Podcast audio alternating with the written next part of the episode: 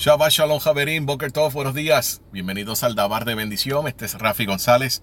Ya estamos en la séptima aliyah de la Parashat Aharei. Se encuentra en Vaikra o Levíticos, capítulo 18, verso 22 al verso 30. Voy a estar compartiendo con ustedes los versos 22 y 23. Con un hombre no yacerás como se yace con una mujer. Abominación es con ningún animal yacerás haciéndote impuro con él. Y una mujer no se parará frente a un animal para copular. Una perversión es. La sodomía y la zoofilia. Este capítulo sobre la inmoralidad termina con dos formas de perversión sexual. La homosexualidad y el bestialismo o zoofilia.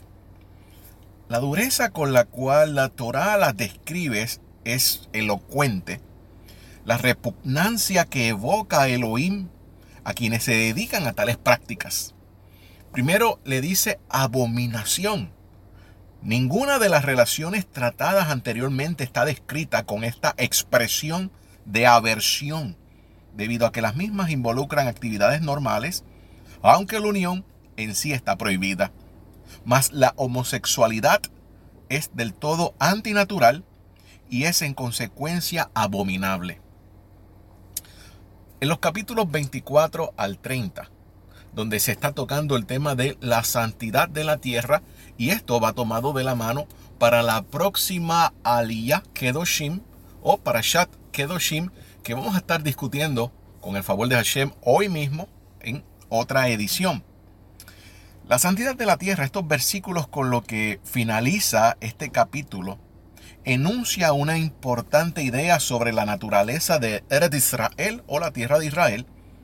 La santidad de la tierra es tal que no puede soportar la clase de pecados descritos en este capítulo, a tal punto que iba a vomitar a sus habitantes cananeos debido a que persistían en tales actividades. Y nosotros sabemos que todo es purificado con fuego. Y aquí podemos entender de que Hashem ama en efecto la tierra de Ered Israel. En Devarim se nos dice que Él está pendiente de todas las cosas que ocurren a él, allí directamente, no como otros lugares en el planeta donde Él tiene representantes o gobernadores en las, en las áreas celestes. En Ered Israel es diferente. Y no podemos creer de porque Hashem es el que está pendiente de toda esta zona él no va a decretar un castigo a modo de purificación de la tierra, ya que sabemos que se está cometiendo muchas atrocidades, muchos pecados, etc. Y eso el Eterno no lo va a seguir permitiendo. Así que cuando nosotros eh, veamos que ocurren ataques nefastos de índoles masivos y arrasen, no es que el Eterno ha olvidado a su pueblo, sino es que llegó el momento de cacherizar, de purificar la tierra de Israel.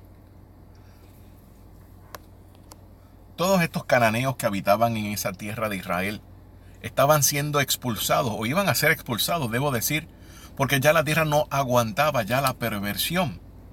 Ahora, es ilustrativo que los egipcios, por ejemplo, a pesar de haber estado a la par de los cananeos en cuanto a la corrupción, no fueron expulsados de su tierra. Y esto se debe aunque las prohibiciones estipuladas en este capítulo aplican en todas las partes del mundo. Quienes las transgreden no son expulsados de sus tierras, o como Egipto, ¿verdad? Solo la tierra de Israel, Eret Israel, expulsa a quienes la contaminan, debido a que la custodia directa de Eret Israel, como mencioné al principio, no está confinada a representantes del Todopoderoso, sino al mismo Todopoderoso, es el que está velando todo lo que ocurre allí. Estos son los dominios del Eterno en un sentido de que, como hemos escuchado muchas veces, se ha leído, esa es la niña de sus ojos. Él está pendiente de todas estas cosas allí. Algo bien importante que pasó con nuestros patriarcas es que ellos reconocieron intuitivamente que la santidad de la tierra exigía un código de comportamiento todavía más elevado. Hay un comentario interesante que hace el Rambam, el gran sabio sefardí medieval, y él habla sobre Jacob, que este se casó con dos hermanas en Haram, fuera de Israel, y tan pronto como él y su familia llegaron a la frontera de la tierra de Israel, Rachel falleció. Debe decirse que debido a la rectitud de ella, Rachel tuvo el mérito de fallecer en la tierra de Israel, en tanto que la rectitud de Jacob le impidió permanecer casado con sus dos hermanas una vez hubo llegado a Eretz Israel. Vuelvo y recalco, esto es un comentario de el Rambam acerca de lo que es la santidad de la tierra de Israel. Sabemos que hay espacios de santidad. Eretz Israel es más sagrado que todas las otras partes del planeta. Ahora, dentro de Eretz Israel también tenemos lugares más sagrados, como por ejemplo Jerusalén o Jerusalén. Es más sagrado que todo el resto de Israel. Pero dentro de Jerusalén tenemos todavía un lugar más sagrado, que es el lugar más sagrado de todo el planeta. Y estamos hablando del Har el monte del templo. Allí donde se edificó la casa al gran rey. Ese lugar todavía es mucho más sagrado y obviamente exige mayor santidad. El final de esta aliyah termina con la expresión yo soy Hashem. Aquí no hay un margen para debatir o argumentar. El rey habló. No hay nada más que decir. Esto está ligado a la próxima para allá, como mencioné al principio, Kedoshim, cómo Hashem exige una conducta intachable.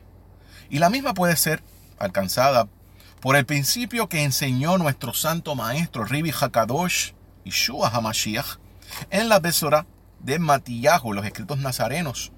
Matillahu o Mateo 16, 24, donde él enseña el principio del bitajón. Y dice, dice, si alguno quiere venir en pos de mí, entiéndase de mí, el de la Torah, soy el emisario de Hashem. Yo lo represento a él. ¿Quiere seguir a Hashem? Entonces, niéguese a sí mismo y tome su madero y sígame. Este es el principio del bitajón. Cuando se niega a uno mismo, a su agenda personal, a lo que esta sociedad llama como realizarse como persona, basado en los parámetros del mundo, el materialismo, comienzas a tener una relación entonces con Hashem, comienzas a investigar los misterios de la Torah, que es el corazón de Hashem. Puedes de manera más sencilla comenzar a negarte a ti mismo. Y no digo que esto sea sencillo, pero no es imposible. Solo hay que preguntarse, ¿Cuál es el propósito de Israel en la tierra? ¿Cuál es el mandato de Israel en la tierra? Y si nosotros lo estamos haciendo y lo estamos cumpliendo, entonces vamos por buen camino. Shabbat Shalom, Javerim.